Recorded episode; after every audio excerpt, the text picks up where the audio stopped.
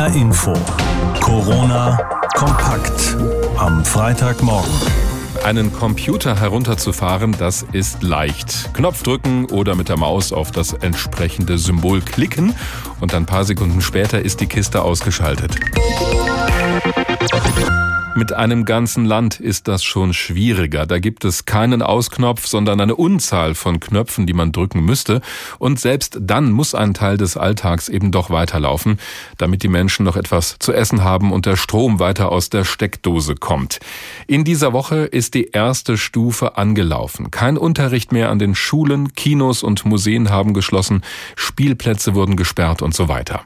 Das soll helfen, damit sich das Coronavirus langsamer verbreitet und unser Gesundheitssystem nicht überfordert wird. Sollte das nicht reichen, und das hängt ja von uns allen ab, dann könnte auch bei uns in Deutschland eine landesweite Ausgangssperre verhängt werden, wie in Italien oder Spanien. Das haben die Experten vom Robert Koch Institut immer wieder deutlich gemacht. Und darüber wird auch diskutiert im politischen Berlin. Ich habe darüber gesprochen mit unserer Hauptstadtkorrespondentin Sabine Müller. Wie ist diese Woche des heruntergefahrenen Landes denn aus Sicht der Bundespolitik gelaufen? Funktioniert das denn soweit? Ich würde sagen unterschiedlich. Es gibt ja viele verschiedene Aspekte dieses runtergefahrenen Lebens. Wir haben zum Beispiel die Grenzkontrollen, Boden, Luft, Seewege. Also nach Deutschland darf nur noch rein, wer muss. Die Berufspendler aus den Nachbarländern, Warenverkehr, Schulen sind geschlossen, viele Geschäfte geschlossen. Manches scheint da so zu funktionieren, wie das gedacht war. Zum Beispiel beim Thema Grenzkontrollen wurden an den deutschen Grenzübergängen Zehntausende Menschen abgewiesen. Andere Dinge funktionieren noch nicht so reibungslos. Also teilweise halten sich Cafés oder Restaurants nicht an die vorgeschriebenen Öffnungszeiten. Da musste die Polizei einschreiten. Dieses auf Abstand gehen, soziale Distanz halten. Das funktioniert auch noch nicht so, wie man das sich eigentlich wünscht. Also man sieht weiter Menschen gemütlich in Cafés zusammensitzen. Die Spielplätze sind teilweise pickepacke voll. Da hat man das Gefühl, die Leute können ihre Kinder nicht mehr in die Kita schicken und dafür geht jetzt die komplette Kita samt Eltern auf den Spielplatz. Also da ist definitiv noch Luft nach oben. Reicht das denn, was man bislang getan hat, nach Ansicht der Bundesregierung, um wirklich eine Ausgangssperre zu vermeiden? Na, die Bundesregierung macht dazu im Moment keine konkrete Ansage, aber sie ist ja offensichtlich besorgt. Das haben wir bei Angela Merkels Fernsehansprache gehört. Das war ja ein dringender Appell an die Bürger, sich an die Empfehlung zu halten. Sie hat gewarnt, die staatlichen Maßnahmen, die liefen ins Leere, wenn die Bürgerinnen da nicht mithelfen. Die Bundesregierung registriert natürlich auch, dass es in einigen Landkreisen und Städten schon vereinzelt Ausgangssperren gibt. Also zweimal in Bayern, dann in Freiburg ab morgen für zwei Wochen. Das nimmt man natürlich alles wahr. Der Bundesgesundheitsminister Jens Spahn, der hat vorgestern auf die Frage nach Ausgangssperren gesagt, gesagt, wir sollten doch jetzt erstmal 10 bis 14 Tage gucken, ob die Maßnahmen, die wir schon getroffen haben, ob die greifen. Mein Eindruck ist aber, das wird nicht 10 bis 14 Tage dauern, bis da eine Entscheidung fällt. Nun hat ja Bundeskanzlerin Angela Merkel in dieser berühmten Fernsehansprache das Wort Ausgangssperre gar nicht in den Mund genommen. Sie hat das so verklausuliert zwischen den Zeilen gesagt. Bayerns Ministerpräsident Markus Söder geht da einen Schritt weiter. Der spricht davon und erhält sowas in Bayern im Fall der Fälle für denkbar. Wie ist das denn auf Bundesebene? Wie wird da mit diesem Begriff umgegangen? Also für denkbar halten das mittlerweile, glaube ich, alle. Angela Merkel hat das Wort zwar nicht genannt in ihrer Fernsehansprache, aber es wurde ja sehr deutlich, dass das so eine Art letzte Warnung war. Also wenn ihr Bürgerinnen und Bürger euch nicht an die Einschränkungen haltet, dann müssen wir nachlegen bei unseren Maßnahmen. Also denkbar ja, aber viele Politiker halten das zumindest noch nicht für notwendig und äh, schon gar nicht für wünschenswert. Kanzlerin Merkel selbst soll, äh, so hören wir das, sehr gegen Ausgangssperren sein. Einerseits lehnt sie solche doch wirklich sehr drastischen Einschränkungen der Bewegungsfreiheit Freiheit, der persönlichen Freiheit aus ihrer DDR-Biografie heraus ab und andererseits fürchtet sie wohl auch unangenehme Nebenwirkungen von Ausgangssperren, wenn die Menschen dann quasi zu Hause eingesperrt sind. Da sind wir ja gerade auch bei dieser Diskussion, die in Deutschland läuft. Angeblich will Bundeskanzlerin Merkel ja am Sonntag mit den Ministerpräsidenten beraten, ob so eine landesweite Ausgangssperre kommt oder vielleicht auch nur in bestimmten Bundesländern. Welche Argumente sprechen denn für so eine Maßnahme und welche dagegen?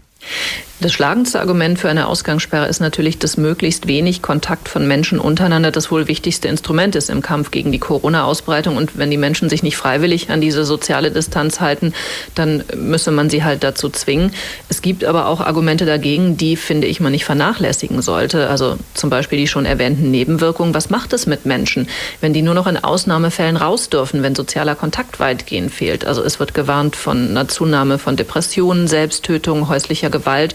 Und dann kommt auch immer wieder die Frage, wie viel bringen Ausgangssperren denn wirklich? In der Lombardei in Italien, da haben Forscher Daten von Funkmasten der Telefonanbieter ausgewertet, um zu sehen, wie sich Handys bewegen, sprich wie sich Menschen bewegen. Und das Ergebnis war, dass sich nur 60 Prozent der Bevölkerung daran gehalten haben. Also nur 60 Prozent blieben trotz strikter Ausgangssperre tatsächlich zu Hause.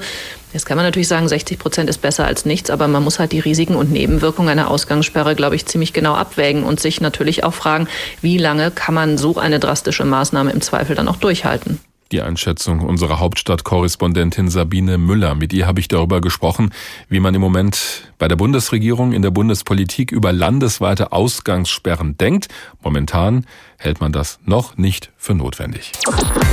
Viele fragen sich auch, wann es endlich einen Impfstoff gibt gegen Covid-19. So heißt ja die Krankheit, die durch dieses Virus ausgelöst werden kann. Das ist die, ich weiß nicht wie viele Millionen Euro Frage. Denn mit so einer Impfung könnte man mit Corona vielleicht so umgehen wie mit einer Grippe. Für die gibt's ja auch jedes Jahr einen neuen Impfstoff. Offenbar sind da einige ziemlich weit vorangekommen inzwischen, denn US-Präsident Donald Trump soll ja versucht haben, die Wissenschaftler des Unternehmens CureVac in Tübingen in die USA zu locken mit viel Geld, um sich den Covid-19-Impfstoff für die Vereinigten Staaten zu sichern. Jeden Tag kommen zum Thema Impfstoff neue Informationen, mal seriös, mal unklar. Das verfolgt Stefan Hübner aus unserer Wissenschaftsredaktion. Ich habe vorhin mit ihm gesprochen. Stefan, sortieren wir das erstmal. Wie ist denn aktuell die Lage in Sachen Impfstoff? Nun, es gibt etwa 50 bei der WHO, bei der Weltgesundheitsorganisation registrierte Impfstoffprojekte. Das heißt, Donald Trump hätte da sicherlich noch ein paar übrig gelassen, wenn er das tatsächlich getan hätte. Und in diese Forschungen eingebunden sind Universitäten, Pharmaunternehmen, Forschungsinstitute wie das Deutsche Zentrum für Infektionsforschung oder das schwedische Karolinska-Institut, an dem jährlich auch über den Medizinnobelpreis entschieden wird. Und ja, man kann wohl sagen, dass man noch nie so schnell auf einen neuen Erreger reagiert hat hat, wie das im Moment der Fall ist. Das ist ja fast wie ein globaler Wettlauf gegen das Virus. Das heißt, die Forscher vernetzen sich da auch international oder macht da halt jedes Land, was es will? Es gibt Unternehmen, die eigene Impfstoffe entwickeln wollen. Es gibt aber auch allerlei internationale Kooperation. Ich hatte ja eben das Karolinska-Institut erwähnt.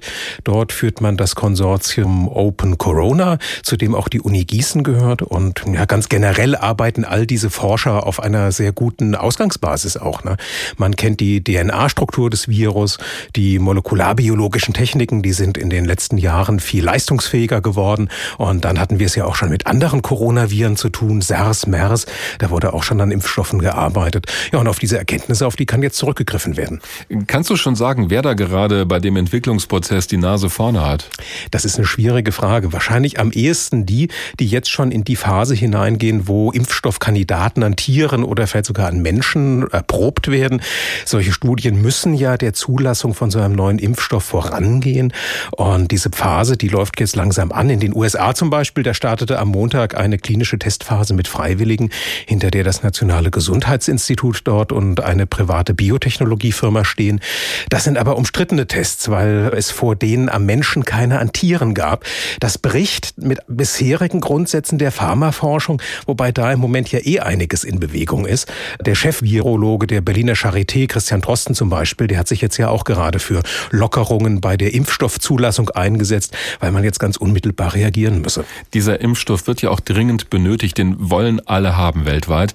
Aber wer bezahlt denn die Forschung daran eigentlich? Da gibt's auch unterschiedliche Möglichkeiten. Das beginnt bei EU-Geldern, das geht über Unterstützung aus bürgerlichem Umfeld. Hier in Frankfurt zum Beispiel hat die Woche gerade die Johanna Quandt Universitätsstiftung eine Viertelmillion Euro für die Frankfurter Corona-Forschung locker gemacht. Und dann, das finde ich ganz interessant, dann werden mehrere Impfstoffprojekte finanziell von CEPI unterstützt. Das ist eine weltweite Public-Private Partnership-Allianz zwischen Regierungen, WHO, EU-Kommission, Forschungseinrichtungen, der Impfstoffindustrie, privaten Geldgebern.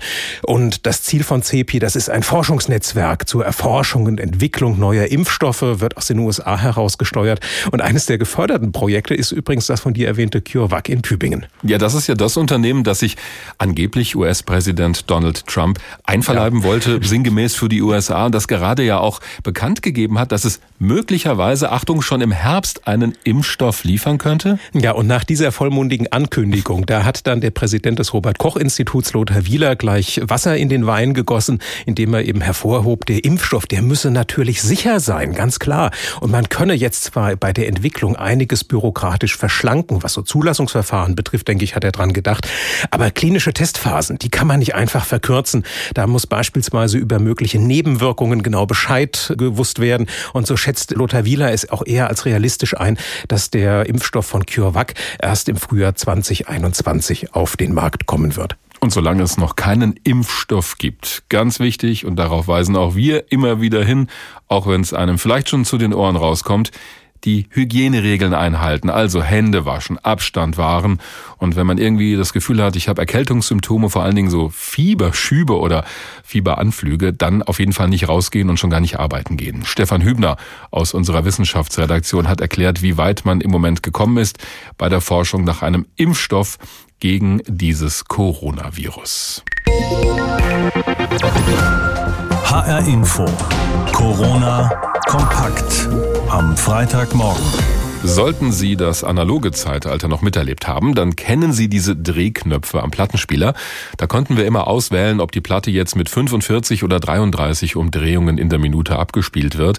Und das war immer ein Riesenspaß, wenn man die 45er Platte mit 33 abgespielt hat. Das klang dann immer wie so ein zäher Kaugummi. Erinnert gerade an den Alltag in Deutschland. Der wird auch ausgebremst. Viele Läden sind geschlossen worden. Messen wurden abgesagt. Großveranstaltungen sowieso. Und viele Unternehmen haben vorerst ihren Betrieb eingestellt. Spätestens seit Mittwoch trifft es auch Einzelhändler, Handwerker. Eigentlich egal, wohin wir so schauen, die Wirtschaft bekommt die Folgen dieser Pandemie mit voller Härte zu spüren. Nikola Dvoroks Blumenladen im Frankfurter Nordend ist geschlossen. Zwei ihrer drei Mitarbeiterinnen musste sie schon in Urlaub schicken. Danach dürfte Kurzarbeit anstehen. Um jetzt aber irgendwie doch noch etwas Geld zu verdienen, um wenigstens laufende Kosten und Gehälter zahlen zu können, versucht sie irgendwie ein paar Blumen und Dekoartikel zu verkaufen. Wir haben unsere Telefonnummer ans Fenster geschrieben. Wir haben wirklich richtig zu. Die Leute telefonieren mit uns, bestellen einen Strauß vor. Wir machen den Strauß und dann stellen wir den hier bei uns in den Flur, betätigen den Drücker, die Leute legen das Geld hin oder schieben es unter der Tür durch und wir äh, stellen den Strauß hin und dann kann man den eben mitnehmen. Wie lange Blumenhändlerin Nikola Dvorok so über die Runden kommt, weiß sie nicht. Eine solche Situation hat noch niemand erlebt. Und Mittlerweile trifft es auch die Industrie. Im Laufe der Woche hat ein Autobauer nach dem anderen angekündigt, seine Werke zu schließen. Opel, Daimler, Audi, BMW und auch Volkswagen mit seinem Werk in Baunatal. Die rund 17.000 Beschäftigten hier werden jetzt erst einmal zwei Wochen lang nicht arbeiten, sagt der Betriebsratsvorsitzende Carsten Betzold. Also mit gesundem Menschenverstand glaube ich nicht, dass wir vor Ostern wieder anfahren. Wenn wir nach Ostern wieder geordnet anfahren können, dann wäre das, glaube ich, gut für alle, wenn es langsam wieder geht und tatsächlich die Ansteckungswelle gebrochen ist.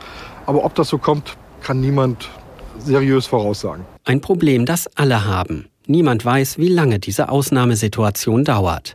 Die Lufthansa beispielsweise hat in den letzten Wochen immer mehr Flüge gestrichen. In der kommenden Woche sollen in Frankfurt pro Tag nur noch 30 Lufthansa-Flüge durchgeführt werden, in München gerade einmal 10. Und 700 der konzernweit rund 760 Flugzeuge werden bis zum 19. April stillgelegt, sagt Konzernchef Carsten Spohr. Wir haben bereits für 31.000 Mitarbeiter der Lufthansa AG Kurzarbeit beantragt. Wenn wir jetzt mal davon ausgehen, am nächste Woche fliegen nur noch 5 Prozent, ist natürlich auch praktisch für alle unsere Mitarbeiter in der Lufthansa Airline die Arbeit entweder entfallen oder im marginalen Maße noch vorhanden. Heißt, bei der Lufthansa könnten noch mehr Beschäftigte in Kurzarbeit gehen müssen. Auch der Frankfurter Flughafenbetreiber Fraport will für den Großteil seiner 20.000 Beschäftigten am größten deutschen Flughafen Kurzarbeit beantragen. Die Arbeitsagenturen werden seit Tagen mit Anfragen gerade zu Kurzarbeit überhäuft. Anfang der Woche sind die Telefonleitungen zeitweise zusammengebrochen. Gut zwei Millionen Anrufe an einem Tag waren zu viel. Und ein Ende der Fragen ist nicht in Sicht. Angekündigte Milliardenhilfen von Bund und Ländern helfen. Thilo Brotmann, Hauptgeschäftsführer des Verbandes der Maschinen- und Anlagenbauer VDMA, begrüßt diese Versprechungen.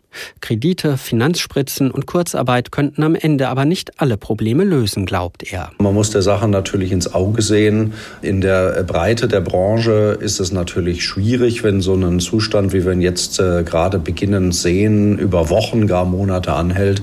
Dann glaube ich auch, dass die Zahl der Insolvenzen insgesamt hochgeht. So gesehen dürften große und kleine Betriebe erst am Anfang Anfang der Krise sein. Für viele geht es jetzt darum, sie irgendwie einfach nur zu überstehen. Ein Bericht von Lars Hofmann über diese ja, fast erste Woche, in der auch die Wirtschaft in Hessen massiv runtergefahren wurde. HR Info. Corona kompakt am Freitagmorgen. Viele Eltern in Hessen sind seit dieser Woche gespaltene Persönlichkeiten und das gezwungenermaßen. Das heißt, sie sind Eltern, Büroangestellte im Homeoffice, Lehrer und Hausaufgabenbetreuer. Seit Anfang dieser Woche sind ja die Kindertagesstätten und Schulen für die Kinder geschlossen worden, bis auf wenige Ausnahmen, nämlich für die Kinder von Krankenschwestern, Pflegern, Ärzten und so weiter. Aber das heißt, mehr als 800.000 Schüler und Schülerinnen sind auf einmal zu Hause. Dazu kommen all die Kinder, die normalerweise in Krabbelstuben untergebracht werden oder in Kindergärten. Von der Landesregierung, die das angeordnet hat, war allerdings so gut wie gar nichts zu hören darüber, wie das jetzt konkret laufen soll zu Hause. Wir ziehen heute Morgen schon mal eine erste Bilanz. Darüber habe ich mit Kohan Ekinci gesprochen. Er ist der Vorsitzende des Landeselternbeirates in Hessen. Herr Ekinci, die Eltern mussten ja irgendwie selbst kreativ werden in diesen Tagen. Was haben Sie gehört? Funktioniert das denn insgesamt?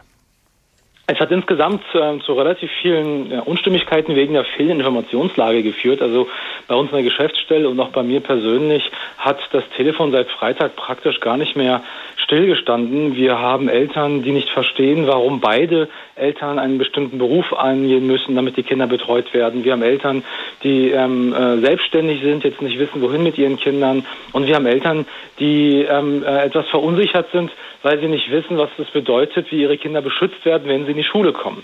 Ja, also wir haben insgesamt. Also die denken schon an die Zeit nach dieser Situation. Nee, wir denken nicht nach die, an die Zeit nach der Situation, sondern wir denken an die Eltern, die ihre Kinder jetzt in die Schule geben, ah. ob die denn auch in der Schule wirklich sicher sind. Also gerade die, die im medizinischen Sektor tätig sind, die fragen sich natürlich auch, okay, ich weiß, was das bedeutet, sozialen Kontakt zu haben. Mhm. Jetzt gebe ich meine Kinder in die Betreuung und äh, was passiert denn, wenn da noch mehr Kinder sind und ähm, wie werden meine Kinder geschützt?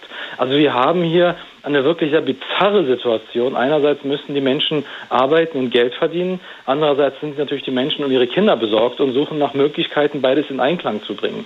Und die Informationslage führt dazu, dass da wirklich keiner an der Hand sich ähm, gehalten fühlt und zur Lösung hingebracht wird. Es ist eine ganz, ganz schwierige Lage. Ja, das merkt man Ihnen auch an, wenn Sie darüber erzählen. Dann lassen Sie uns ja. das mal sortieren. Gerne. Gucken wir mal auf die größeren Kinder. Die gehen zwar nicht zur Schule im Moment, aber das heißt ja nicht, dass sie auf einmal Ferien hätten, sondern die sollen ja trotzdem lernen. Homeschooling nennt man das normalerweise. Jetzt sind Eltern aber keine Lehrerinnen und Lehrer, sondern halt Eltern. Unter welchen Bedingungen klappt das denn gut und wo wird's schwierig? Ja, da gibt es auch wieder ein ganz breites Bild an Lösungen. Es ist nicht einheitlich, überhaupt nicht. Es ist teilweise innerhalb einer Schule durch verschiedene Lehrkräfte komplett unterschiedlich.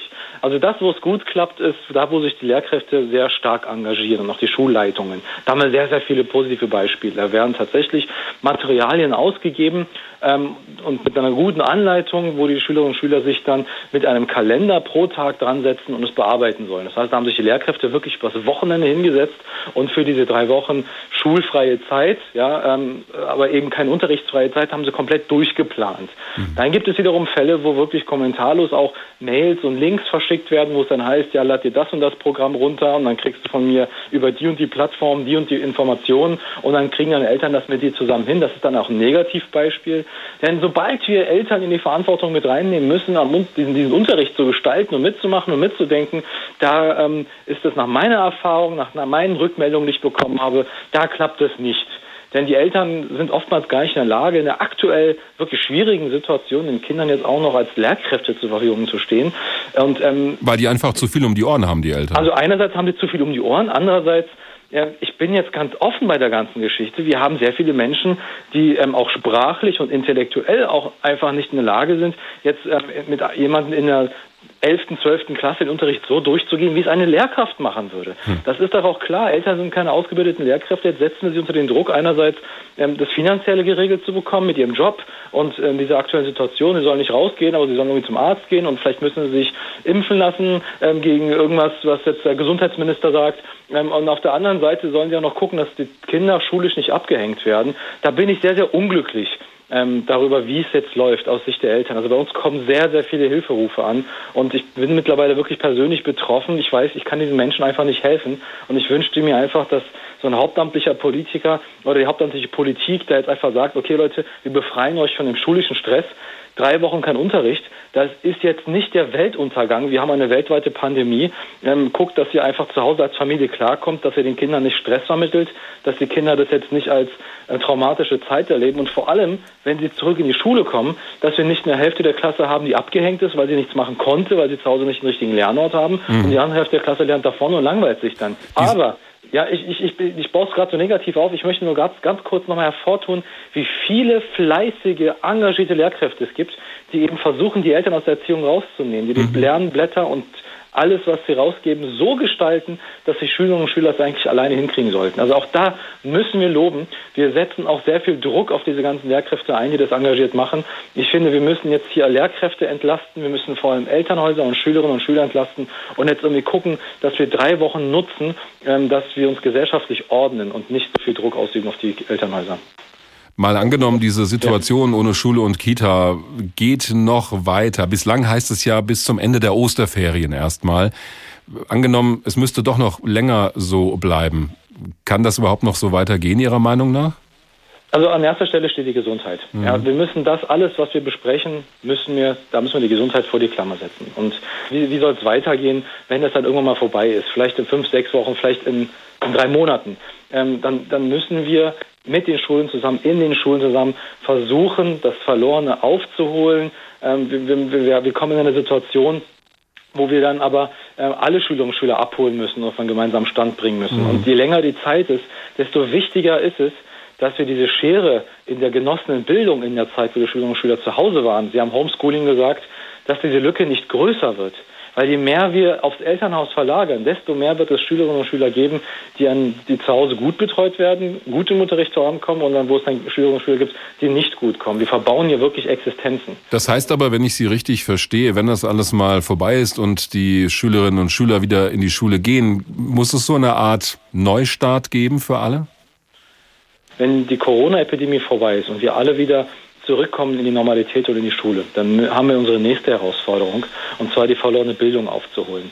Die Einschätzung von Kohan Ekinci, Vorsitzender des Landeselternbeirates in Hessen. Mit ihm habe ich über die Lage vieler Eltern gesprochen, die jetzt unverhofft ihre Kinder betreuen oder unterrichten müssen und nebenbei noch weiter arbeiten.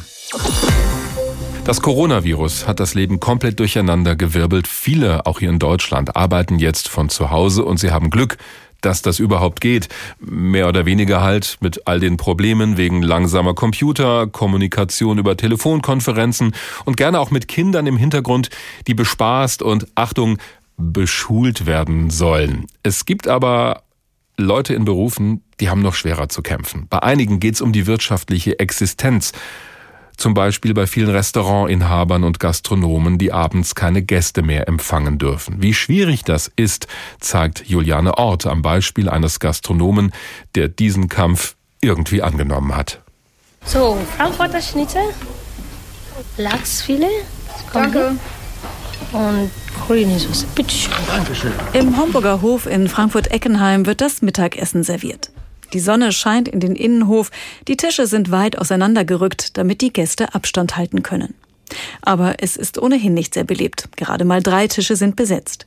Normalerweise wäre der Homburger Hof um diese Uhrzeit geschlossen. Aber weil die Gaststätten seit Mitte der Woche abends keine Gäste mehr bewirten dürfen, hat Wirt Andreas Kimmel umgestellt. Wir haben die Öffnungszeiten angepasst von 12 bis 18 Uhr und von 18 bis 20 Uhr ja, Essen zum Abholen ich war aber mit einer Person in der Küche und einer Person im Service, weil ich muss mich natürlich auch um die Sachen jetzt kümmern, die jetzt erstmal halt Priorität haben. Und das ist, wie kriegen wir uns dahin, dass wir für den Tag X halt gut dastehen. Der Tag X. Also der Tag, an dem wieder Normalität einkehrt. Bis dahin gilt es zu überleben. Der Stammkundschaft ist sehr bewusst, dass die Gastronomie im Viertel jetzt Unterstützung braucht. Deshalb kommen die Gäste statt abends einfach mittags. Wenn wir arbeiten, funktioniert es nicht, dann gehen wir abends hierher. Aber jetzt unterstützen wir die heimische Wirtschaft hier. Ich habe jetzt gerade Mittagspause und dann nutzen wir die hier dann letztendlich, um die heimische Wirtschaft noch ein bisschen zu unterstützen, solange es geht. In diesen Zeiten heißt es flexibel sein. Wie schlimm es tatsächlich wird, ist für Andreas Kimmel noch nicht absehbar. Corona hat alle Pläne über den Haufen geworfen. Als erstes sind abgesprungen die großen Veranstaltungen von großen Firmen. Dann jetzt in dem Zuge sind als nächstes verloren gegangen die Familienfeiern. Dann lustigerweise alle Reservierungen. Und auch das große Fest zum zehnjährigen Bestehen im Mai ist gecancelt. Jetzt geht es darum, ob es noch ein elftes Jahr geben wird. Und darum, dass dann noch möglichst viele dabei sind. Andreas Kimmel hat Verantwortung für zwei Festangestellte und fast 30 Leute, die auf 450 Euro Basis für ihn arbeiten. Etwa fünf von ihnen sind auf den Job dringend angewiesen. Am Anfang der Woche hat Andreas Kimmel seine Mannschaft versammelt und es wurde offen geredet. Eine ungewohnte Situation und sie geht ihm immer noch nah. Also wir müssen halt erstmal völlig ehrlich miteinander umgehen und inwieweit macht sich jemand, sage ich erstmal, nackig und natürlich dann auch von dem anderen zu sagen, hier, äh, ich habe es jetzt nicht so nötig, äh, ich verzichte auf meine Schichten, ja, dass ich halt, sage ich mal, weil mein Ziel ist, ich will an dem Tag eine intakte Mannschaft wieder da haben. Dafür wird alles gegeben. Es ist unsere aller Existenz. Und für die kämpft er. 10.000 Flyer sind gedruckt. Die werden jetzt im Stadtteil verteilt. Mit den neuen Öffnungszeiten und dem Abholservice. Und wenn der Homburger Hof auch noch mittags schließen müsste, dann gäbe es noch eine weitere Stufe zu zünden. Wir können auch ein Drive-In organisieren, wenn wir die gegenüberliegende Straßenfläche absperren in der Zeit. Es gibt Möglichkeiten und ich will meine Mannschaft am Start halten und dann stehen wir das gemeinsam durch. Dann stehen wir hier. Deswegen, Attacke. Eine Reportage von Juliane Ort. HR Info. Corona kompakt am Freitagmorgen.